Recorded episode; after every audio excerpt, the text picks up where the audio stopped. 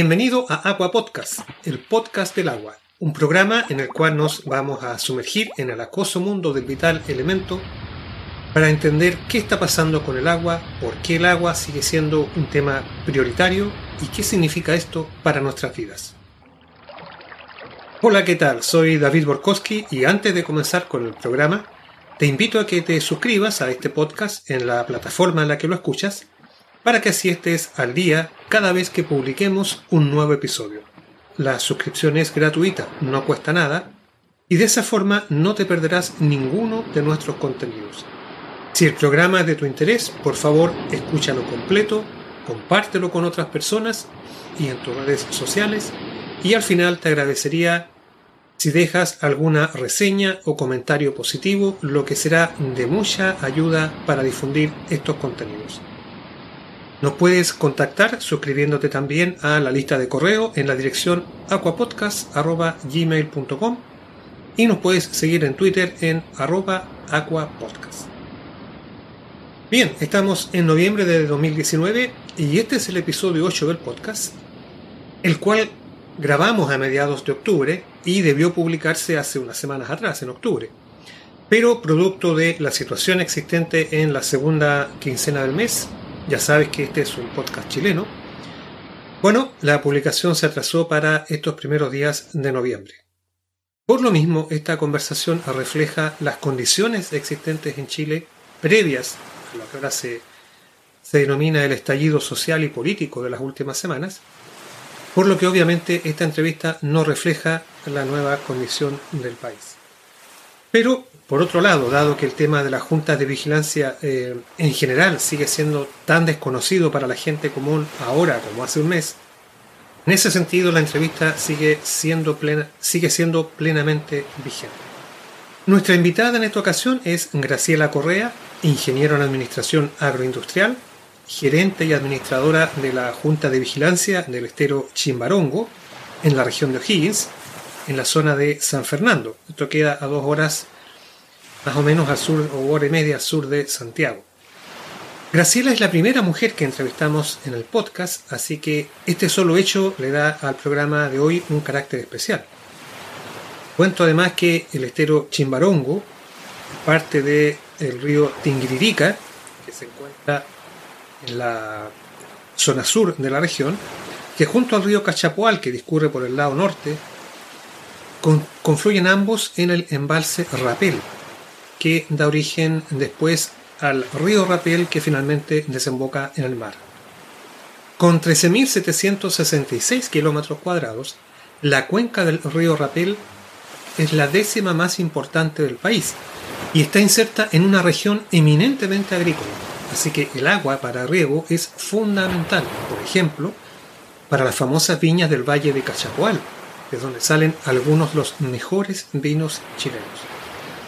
Por todas estas razones, la gestión del agua en esta región adquiere una dimensión estratégica, tanto para la economía regional como nacional, lo que nos da una idea de la importancia que pueden tener actores como las juntas de vigilancia, más aún si éstas presentan un mayor grado de sofisticación, como lo va a explicar nuestra invitada, tanto por la agrupación de estas entidades en una federación, en una federación regional, como por aspectos asociados al uso de la tecnología, por ejemplo a través de la telemetría. Por último, te comento que al momento de grabar esta conversación tuvimos algunos problemas con la señal de internet y a través de la edición posterior espero que no te sea un problema para seguir la conversación. Tal como lo explica una experta, Ciela Correa. ¿Cuánto tiempo llevas tú ahí en la, en la administración, ¿cierto? Ah. En, de la, en, este caso, en el estero Chimbarongo. En el estero Chimbarongo llevo prácticamente 10 años administrando. Partí el 2010, después del terremoto. Ah, pero tú eh, ya tenías una, una actividad previa en, en, la Junta de... Ah, ya, ok. Sí, bueno, yo... Ah, voy, voy, voy a continuar en esa línea. Eh, de, de, de familia de agricultores, siempre ligada al campo, eh, estudié en Santiago, trabajé allá y me vine al campo a tratar de mantener la, la tradición, ¿ah? no necesariamente en la agricultura, sino que en, algo que tuviera más que ver con, con gestión y con actividad un poco más social y técnica. Y empecé a administrar eh, canales, asociación, una asociación de canalistas, comunidades de agua, me hice algo más conocida, pasé a administrar la Junta de Vigilancia del río Tinquiririca y posteriormente la Junta de Vigilancia del Estero del Chimbarongo desde el año 2010. Correcto. Ahora, em, bueno, yo estuve eh, preparándome un poquito porque este es un tema que en general es desconocido. O sea, si tú le preguntas a cualquier persona, ¿cierto? Junta de Vigilancia, no va a pensar que es un tema de seguridad ciudadana o los ladrones, no sé qué. Eh, pero no, no, lo va a asociar a, esta cosa específica que, que, tú nos vas a explicar. Entiendo que, eh, bueno, para darle un poco el preámbulo a, la historia, eh, la región, ¿cierto? Hace poco ha sido declarada zona de emergencia agrícola, ¿verdad? Eh, quizás podríamos partir por ahí. Esta declaración de zona de emergencia agrícola, eh, ¿qué, ¿tiene algún impacto para ustedes en su actividad como en su actividad, actividad organizacional o en realidad no, no, los afecta directamente? Mira, más bien de gestión pública para los, para los, para los servicios públicos. Es una herramienta que les permite reorganizar ciertos fondos o tomar algunas decisiones de gran impacto, salvo que yo diría que ratifica o muestra o da más espacio a las juntas de vigilancia o las fortalece en su rol de, de administradores eh, del agua eh, ante sus propios usuarios. Cuestión que está definida en la ley, pero que en, épocas de escasez se puede ampliar un poco más la gestión de la Junta de Vigilancia. Ahora, en términos prácticos, ¿qué pueda significar eso? Yo te diría que el hecho de disponer más apoyo de eh, la fuerza policial, de tribunales, de fiscalía, en caso que hubiera situaciones eh, que pudieran, tuvieran alguna connotación de delito penal. más agilidad de esos servicios. Pero en la práctica, no, para la gestión propia nuestra no tiene mayor, mayor trascendencia. Es más bien para la gestión del Estado. Ok. Pero mira, no, está bien, impecable. Entonces me queda claro, volviendo al tema, que lo que es la mm, declaración de zona de emergencia agrícola eh, no los afecta a ustedes, de, digamos, de forma directa, inmediata. Em, luego hay, hay otro tema que quería comentarte, que era el, con respecto a la ley 18.450, que es la, eh, la ley de fomento al riego, entiendo, ¿no? la ley ¿Sí? Esa ley, em, o, o, quizá otros cuerpos legales, ¿impactan, tienen alguna conexión directa con la actividad de ustedes? Sí, la, la ley 18.450 permite hacer obras tanto a personas individuales, regantes, en lo que se llama proyectos intraprediales dentro de los predios, ¿no es cierto?, como para los extraprediales. En general, los principales usuarios de la ley de riego en forma extrapredial son los canales de riego, las asociaciones de canalistas, las comunidades de agua que necesitan mejorar todos estos cauces que son artificiales. Entonces, se necesita a veces revestir los cauces, se necesita eh, a veces construir buenas bocatomas, secciones de aforo, secciones de descarga, eh, hacer los marcos partidores, diseñarlos de acuerdo a los derechos que se deben repartir al interior de la red de riego. Em, sí, déjame cambiarte un poco la, o la pregunta, o, o si le podemos tirar enseguida, porque en el fondo si te parece, te, hablo de la función de las juntas de vigilancia de los canalistas y las asociaciones de canalistas o de comunidades de agua. Dale, dale. Y, ahí hablamos de la ley de riego, porque en el fondo la ley de riego, que es esa, la 18.450, eh, es, un, es un aporte muy importante, especialmente para los canalistas. Para las juntas de vigilancia, tangencialmente la hemos usado, sobre todo eh, en, en esta región y en otras, para la telemetría, para la correcta distribución de las aguas del cauce, para el control a distancia. Entonces, te hago, la bajada desde Junta de Vigilancia, eh, canalistas. Te cuento que aquí en la sexta región tenemos una figura distinta, que es una federación de juntas de vigilancia, y enseguida hablamos de la ley de riesgo como un instrumento de apoyo a la, a la gestión y al mejoramiento de los canalistas y de las juntas de vigilancia. ¿Te parece? Ya. Allá, yo sé que hay algunos canales. No sé si suficientemente organizados o no, pero hay algunos. ¿No es cierto? Sí. Partamos por eh, dormí cuatro horas y media, estoy durmiendo poco, porque estaba compleja la situación de, riego de la región y venía pensando, ya, en que, en que me tengo que chufar.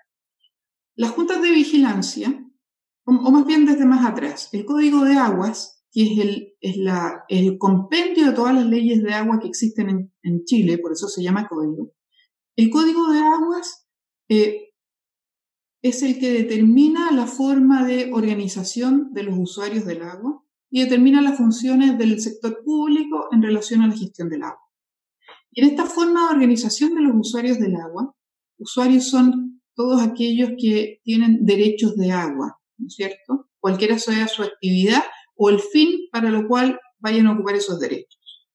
Entonces, la forma que tienen de organizarse estos usuarios de agua es a través de em, cauces comunes o puntos de captación común en un río o en un estero o en una fuente de agua natural que podría llegar a ser una laguna, un lago, por ejemplo. Entonces, eh, se reúne un conjunto de usuarios que comparte un canal con una sola bocatoma y esos organizan una comunidad de aguas o una asociación de canalistas, que son dos figuras jurídicas eh, reconocidas se organizan, conforman una, comunidad, eh, definen sus estatutos. Esta se hace normalmente con en un comparendo ante el tribunal, todos los socios, llega cada uno con una copia de la inscripción de los derechos de agua que tiene, comparecen en el tribunal diciendo que tienen una obra común o que están construyendo una obra común para captar sus derechos de agua y presentan unos estatutos eh, revisados por todos. ¿Ok? Se organiza esta comunidad y cada uno, de acuerdo a la cantidad de acciones que tiene, tiene votos dentro de la comunidad.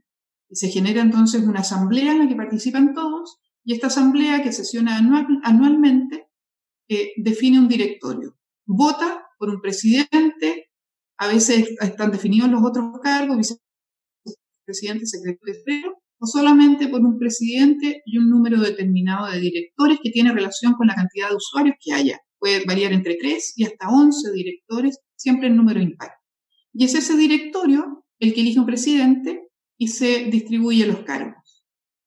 Y, y es ese directorio el que anualmente en asamblea presenta una memoria de la gestión del año y presenta también un eh, presupuesto para la gestión de la temporada que viene. Normalmente esto es en invierno después de la temporada agrícola o en otoño, después de las cosechas, cuando ya los agricultores tienen tiempo, porque la mayoría de, los, canalistas en Chile son eh, prácticamente para, para riego. Ok, entonces ellos conforman estas comunidades y el presidente de cada una de estas comunidades o canales que tiene una boca toma en un, en un cauce común es el representante de su comunidad ante una entidad superior en el cauce común, que es la Junta de Vigilancia.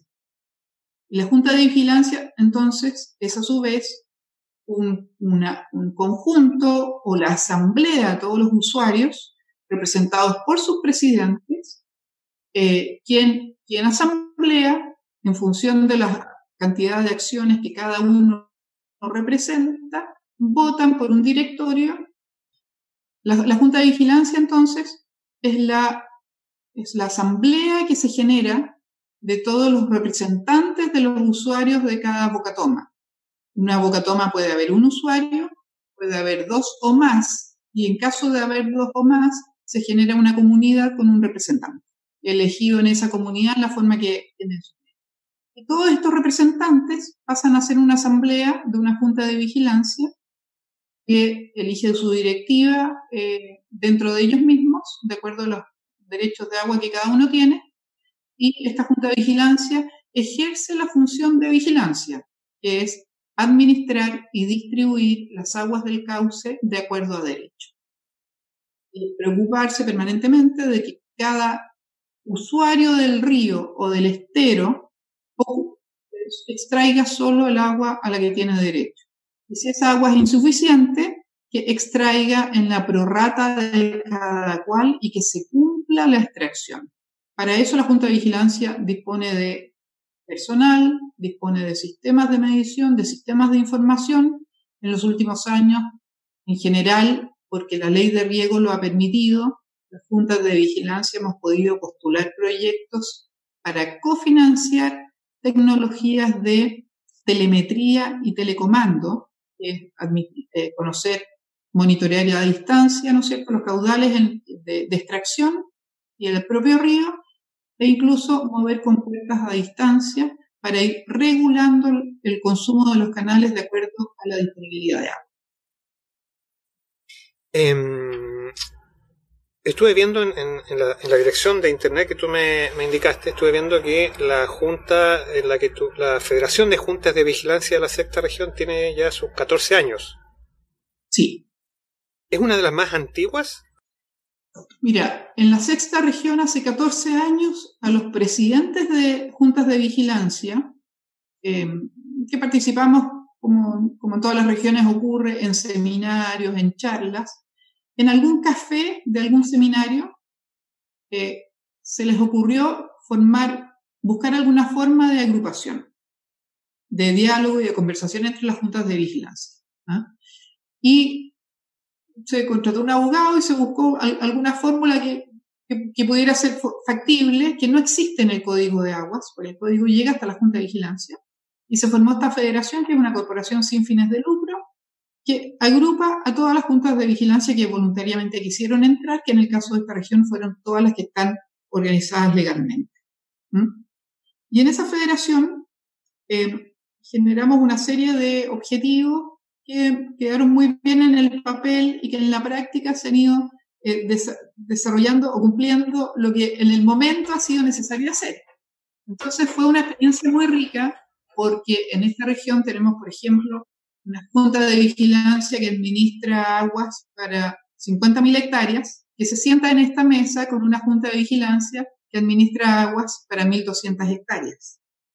Entonces, la gestión es la misma, pero la manera de ver las cosas el nivel de preparación, la profesionalización de una, ¿no es cierto? Y, la, falta de profesionalización de la otra, que por tamaño no es capaz de mantener una, estructura de gestión mayor, pero en, esta transmisión de experiencia y conocimiento, y de conocimiento de la realidad, porque las juntas de vigilancia que están hacia la zona cordillerana tienen una manera de actuar y de ver las cosas, las que están hacia el valle o hacia los pies del valle, hacia la costa, tienen otros problemas, otra manera de actuar, otros comportamientos de los, de los cauces, etc.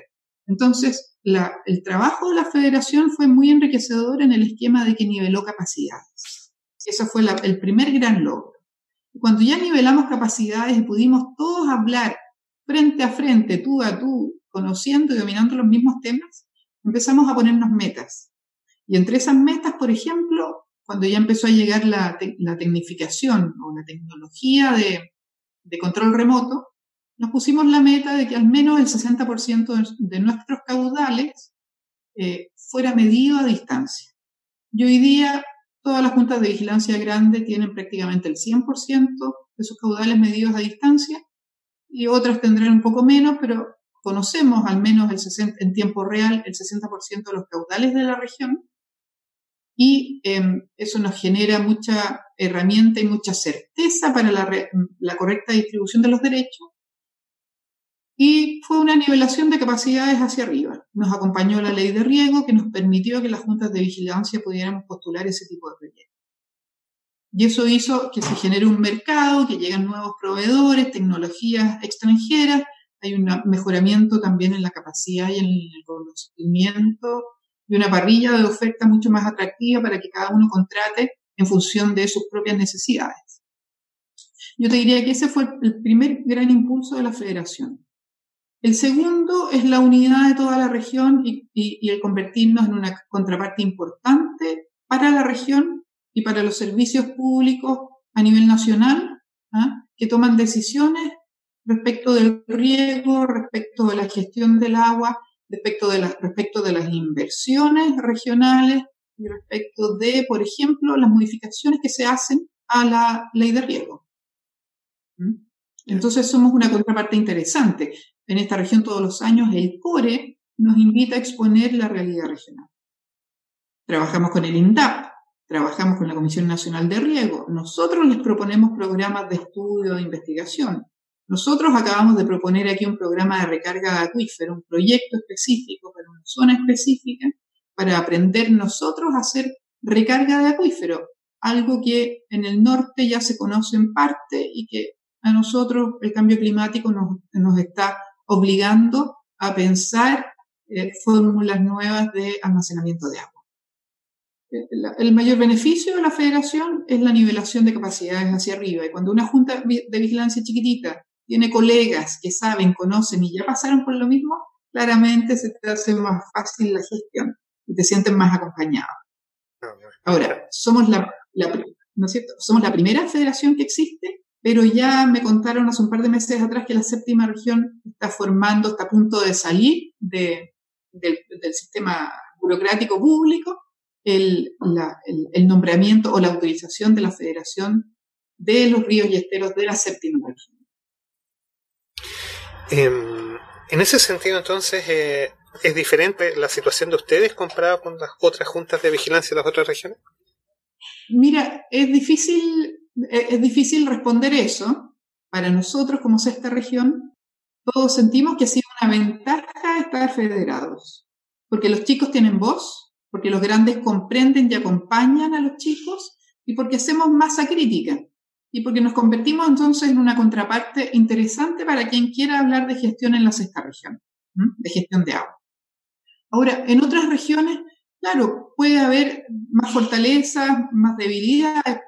Uno ve hacia, el norte, que el norte históricamente es una zona más subsidiada, por decirlo de alguna manera, más acompañada por el Estado, porque, porque la naturaleza nos da todo lo que... ¿ah? Claro, ocurre en el norte que para que haya vida, para que haya actividad agrícola, el Estado construyó embalses Em, esos embalses son administrados por las juntas de vigilancia, o sea, por los propios usuarios, ¿no es cierto?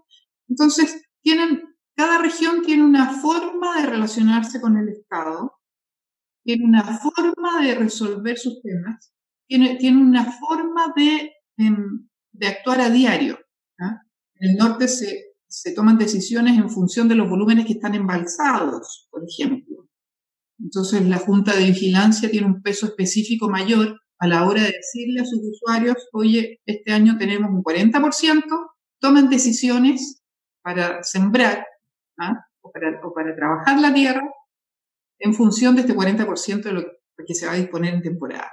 En el caso nuestro, tenemos una cordillera plena que nos permitía estar gestionando caudales, eh, caudales que pasan pero que después de 10 años de sequía, que está en el número 11, estamos entrando a otros, buscando otras fórmulas de, eh, de, de, abastecimiento de agua, de fuentes de abastecimiento, de seguridad de, de, riego, y estamos pensando o estamos acostumbrándonos y perfeccionándonos para administrar muy bajos caudales. Entonces tenemos la misión de informar esto a nuestros usuarios para que tomen las mejores decisiones, ¿ah? para que cambien de cultivo, para que sus formas de riego, para que cambien sus fechas de producción. Em, y nosotros estamos tratando de pronosticar de la mejor manera posible cuál va a ser el futuro inmediato y cuál es el, cuál es el futuro cercano de la actividad agrícola cuando no tenemos las certezas de los volúmenes conocidos de agua eh, para disponer en el verano. Ahora, em, ¿tú piensas que este modelo federativo se va a expandir a las otras regiones? Yo recomiendo, ¿ah? recomendaría este, que este, modelo de asociación, la asociatividad siempre es importante y los agricultores en general no somos muy asociativos. Hacia el sur uno ve que hay asociaciones ¿ah? em, y que han servido, y si uno las ve desde acá, porque claramente tienen voz. Entonces, eh, eh, para nosotros ha sido en esta región muy importante federarnos, precisamente por eso, porque estamos a cargo de sectores y de territorios. Yo estoy en Santa Cruz, estoy a una hora y media de Rancagua, en Rancagua está el sistema público, allá se toman las decisiones. Tener, una, tener una voz que, me represente a mí aquí o a otros que están en otras comunas más alejadas eh, es, es sumamente importante. Tener un discurso común porque los problemas son comunes y porque cuando vamos a plantear situaciones ya vamos con ideas priorizadas de qué es lo importante, qué es lo primero, qué territorio, por ejemplo, hay que abordar primero y de qué. Hacemos un breve paréntesis en el programa para contarte de los podcasts de esta misma factoría. Cronista Animal es un podcast en el que revisamos las relaciones entre las personas y los animales a lo largo de la historia. Solemos pensar que la historia es el relato de las personas que la construyen, pero esta mirada nos lleva a olvidar que sin los animales la historia habría sido muy diferente. Agua Podcast, el podcast del agua, es un programa en el que vamos a sumergirnos en el acuoso mundo del vital elemento para entender qué está pasando con el agua. Es verdad que desde tiempos muy remotos ha habido guerras por el agua, pero a veces cuesta creer que en el siglo XXI pudiéramos enfrentar una amenaza similar, o quizás peor. En Aqua Podcast, nuestro objetivo es entender qué significa esto para nuestras vidas. Audioturista es una invitación a relajarnos un poco de la mano del turismo en Chile. Un podcast en el que vamos a salir de viaje por el país para recordar o descubrir ¿Qué nos ofrece esta larga y fantástica geografía a la hora de aprovechar el tiempo libre y planificar nuestras vacaciones? Si crees que estos programas son interesantes y te gustaría aportar a su producción, te cuento cómo puedes ayudar. 1. Haciendo una donación. 2. Convirtiéndote en un auspiciador. Si acaso tienes un producto o servicio afín a los programas. 3. Contratando una asesoría si eres nuevo en esto de los podcasts y no sabes cómo sacarles provecho personal o laboral. Y 4. Pidiendo una asesoría si tienes un sitio o página en Internet y no le has incorporado aún el audio digital, que te recuerdo, va al alza en el mundo online. Después de todo estás escuchando podcasts, ¿verdad? Cualquiera sea la opción que tomes, tu ayuda será muy importante para sustentar estos proyectos. Y ahora seguimos con el programa.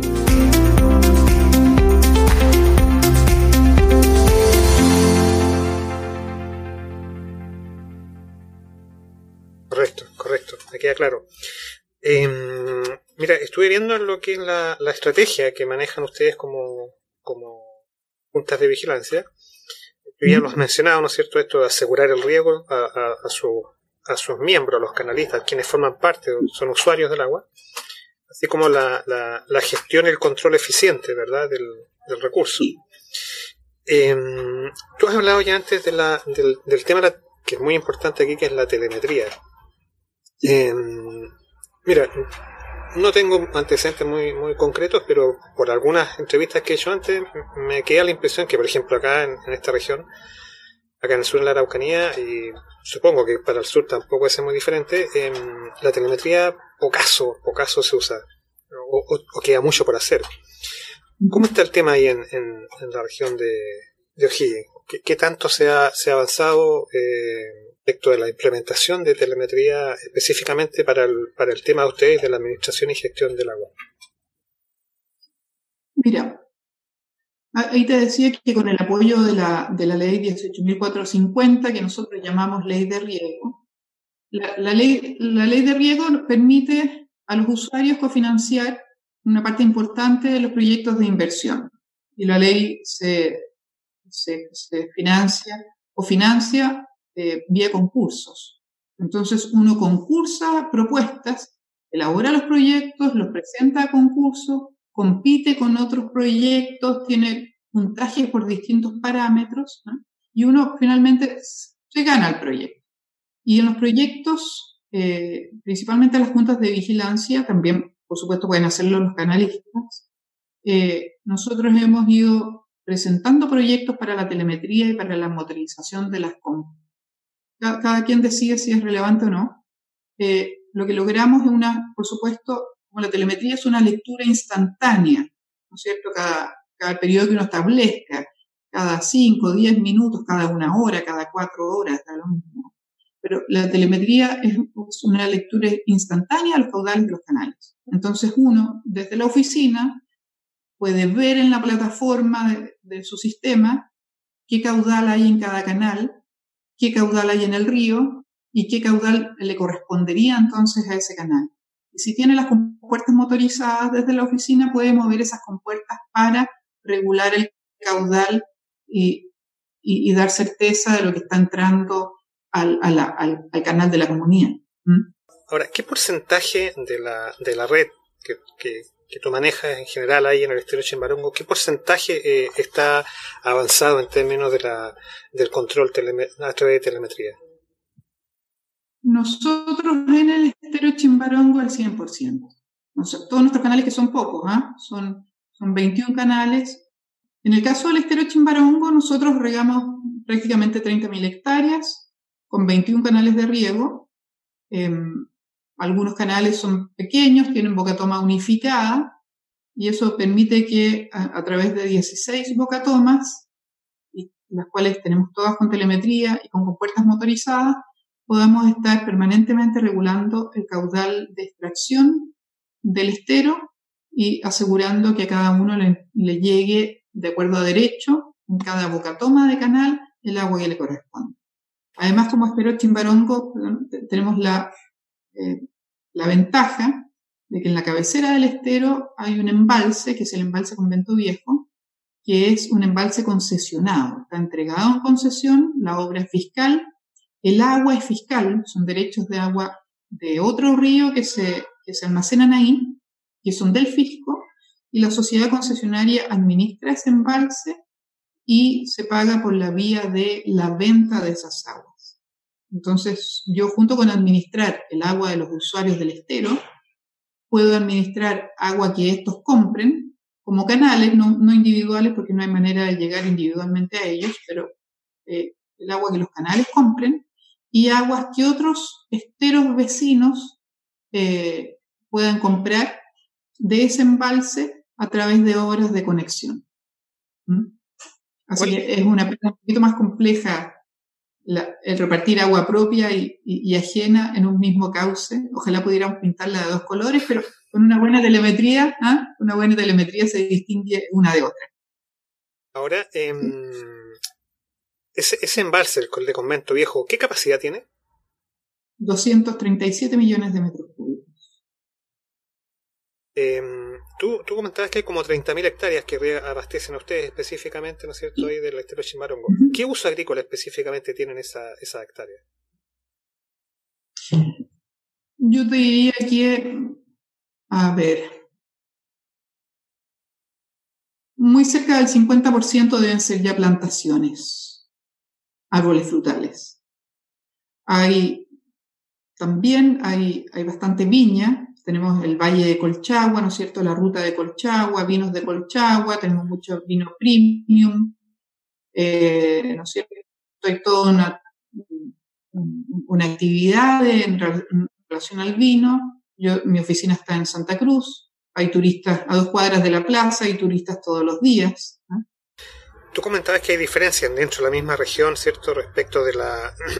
ustedes también avanzados, porque un 100% de implementación de telemetría en los canales que ustedes administran es un perfecta eh, desarrollo en tecnología. ¿El resto de la región cómo está? El resto de la región, eh, yo te diría que van a llegar muy pronto al 100% también, porque de partida las juntas de vigilancia eh, se financian a través de las cuotas de sus socios. Y estas cuotas se las cobran a los canales, los que a su vez se financian de las cuotas de sus socios, de sus usuarios. Entonces, se trabaja con presupuestos anuales ¿ah?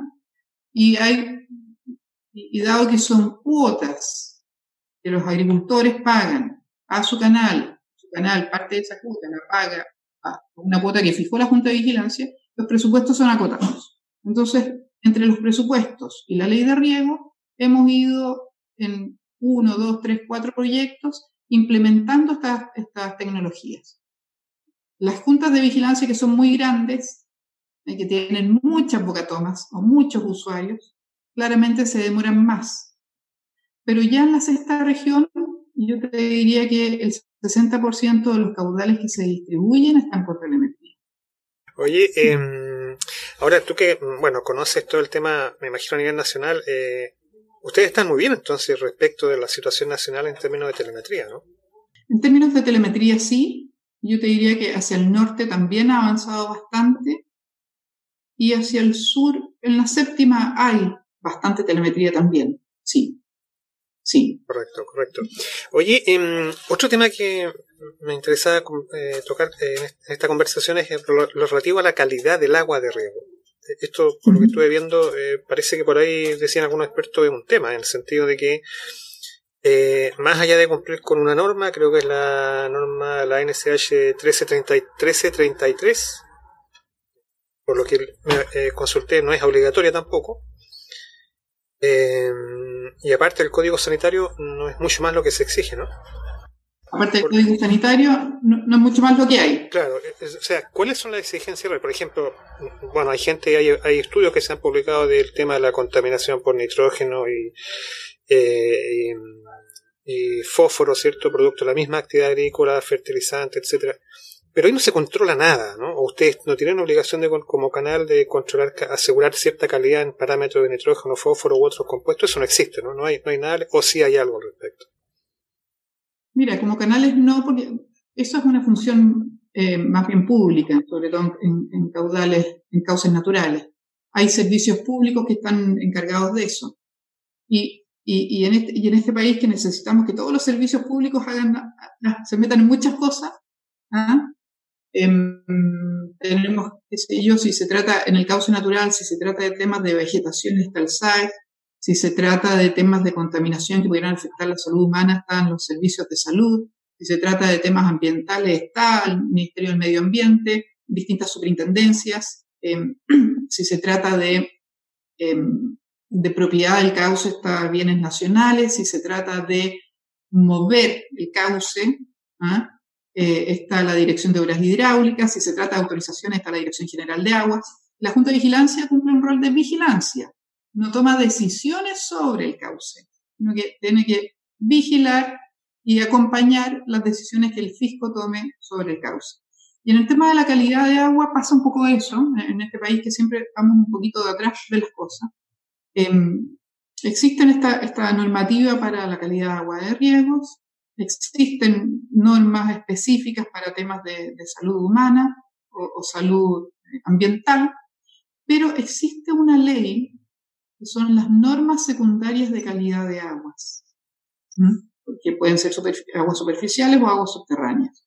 Y estas normas secundarias se aplican en, ciertos ríos del país. Entonces, por ejemplo, cuando ocurrió la mortandad de cisnes en Valdivia, se aplicó una norma secundaria de calidad para ese río. Existe alguna para el lago Yanquihue, existe para algún río en el norte que no recuerdo hoy día, y hay varias normas que están operando. Esas normas lo que hacen es definir cuáles son los parámetros de calidad normal de ese cauce y de ese caudal, ¿ah? y cuáles son aquellos que eh, podrían afectar la vida del cauce, de la naturaleza, de las personas. Prácticamente de la, de la naturaleza. ¿ah? Porque son normas secundarias. Las normas primarias son las que afectan la salud, humana. Y estas normas, para poder elaborarlas, hay que hacer un monitoreo de un periodo más o menos razonable de tiempo para conocer cuál es la condición normal de un río. Porque podría darse, por ejemplo, que en esta zona, que tenemos minería de cobre en alta cordillera, donde nacen los ríos, en forma natural el agua tiene más cobre. Entonces, la norma está hecha para un nivel de cobre X, que en el sur sería muy elevado. ¿ah? O en un río vecino podría ser muy elevado. Entonces, la gracia de estas normas es que definen cuál es lo normal de, ese río y todo lo que exceda lo normal es lo que se, fiscaliza. Y se busca aquí. Y se busca la fuente de contaminación.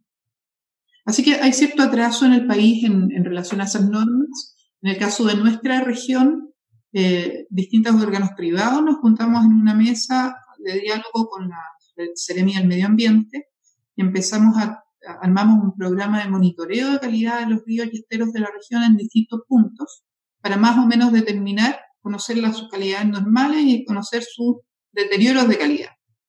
Y tenemos presentado al Ministerio del Medio Ambiente una norma secundaria para la, la gran cuenca del Rapel, está en, en distintas etapas de evaluación, que se va a convertir pronto en una norma para los ríos de la región. Y una vez que se promulgue, esa norma es ley.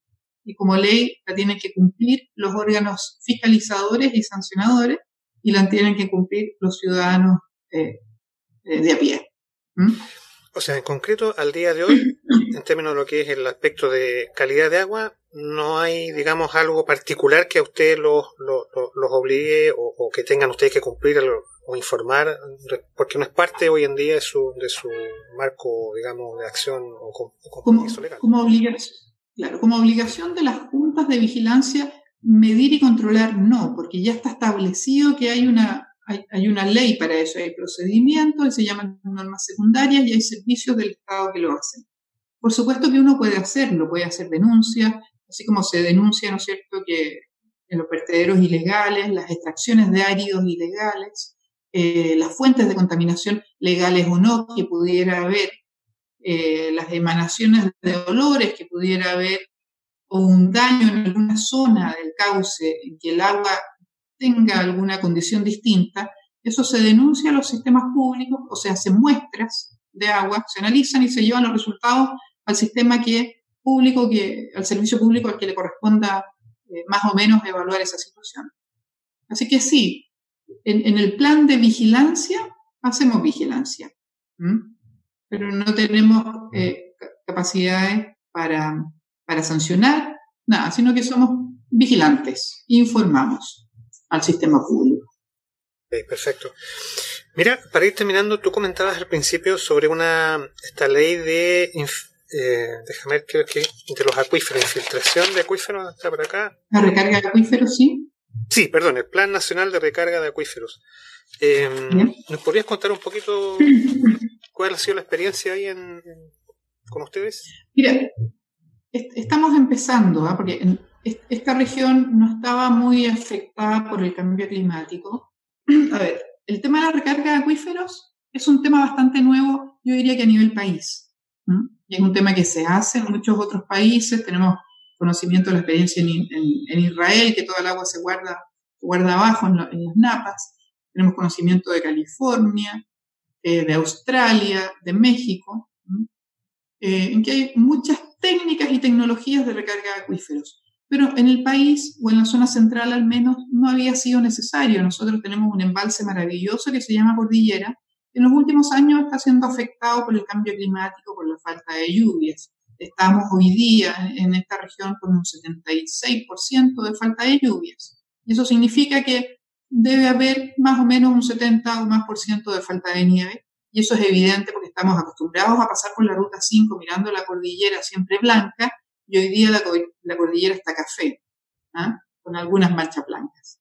Entonces, cuando este embalse natural, esta fuente de agua falla, hay que ir a buscar otras fuentes de agua. Sabemos que los embalses son una solución, pero en este país se construye un embalse cada uno o dos años. Son carísimos, afectan, impactan los territorios donde llegan. Hay que expropiar, hay que transformar, ¿no es cierto?, el territorio, hay que conectar obras a ese embalse. Es lento, es caro.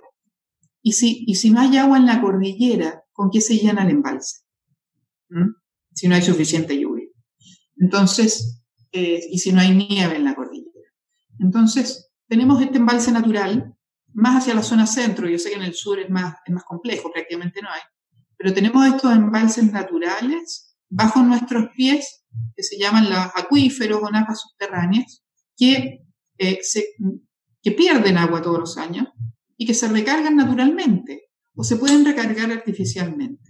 Entonces, se pueden mantener en niveles, en niveles altos, se puede extraer agua de ellos, pero si, si solo extraemos, los vamos a deprimir y los podemos secar. Lo que tenemos que hacer es recargarlos.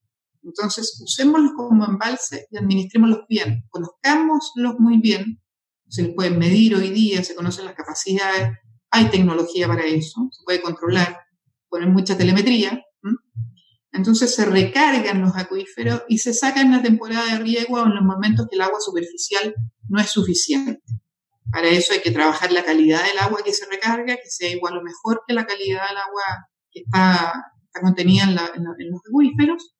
Eh, y hay tecnologías y técnicas para medir. Entonces, en esta región, lo que hicimos fue hablar con la Comisión Nacional de Riego, con el Ministerio de Agricultura, para trabajar en dos líneas. Una, proponer este plan nacional de recarga de acuíferos para que empiece a ser una actividad normal del, sistema público y del sistema privado y, eh, definir manuales, guías, procedimientos, técnicas y tecnologías para cada territorio en función de sus características geomorfológicas o geohidrológicas y de calidad de agua, etc.